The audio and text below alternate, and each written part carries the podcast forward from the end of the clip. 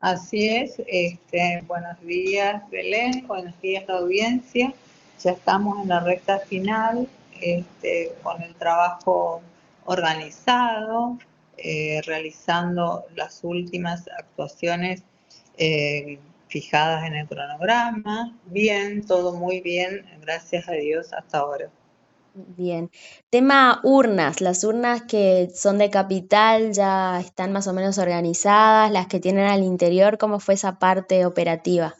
Sí, la parte eh, relacionada tanto al repliegue y posterior despliegue lo hace el comando electoral. Los del interior ya fueron retiradas de las instalaciones del regimiento.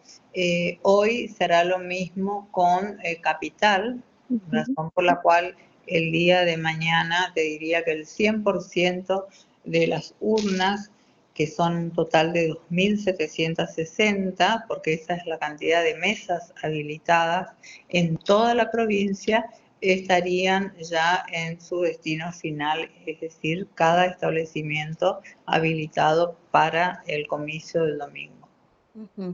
Eh, un proceso que fue súper rápido, ¿no? Tuvieron poquito tiempo para hacerlo, a diferencia del anterior, en realidad ya estaba bastante aceitado.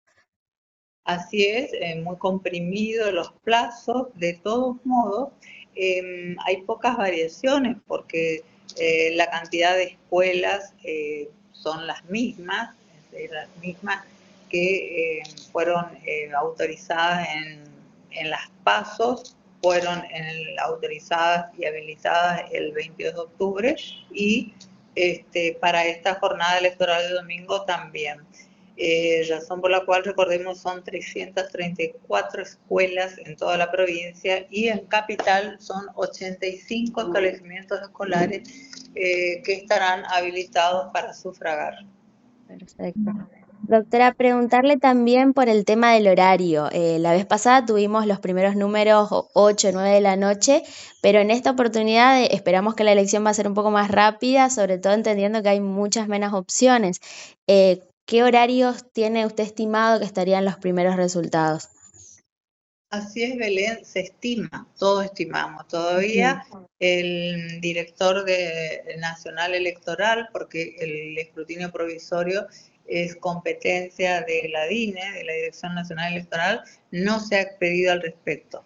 Eh, en las pasadas elecciones generales eh, había dicho el director general que alrededor de las 22.30 estarían los resultados.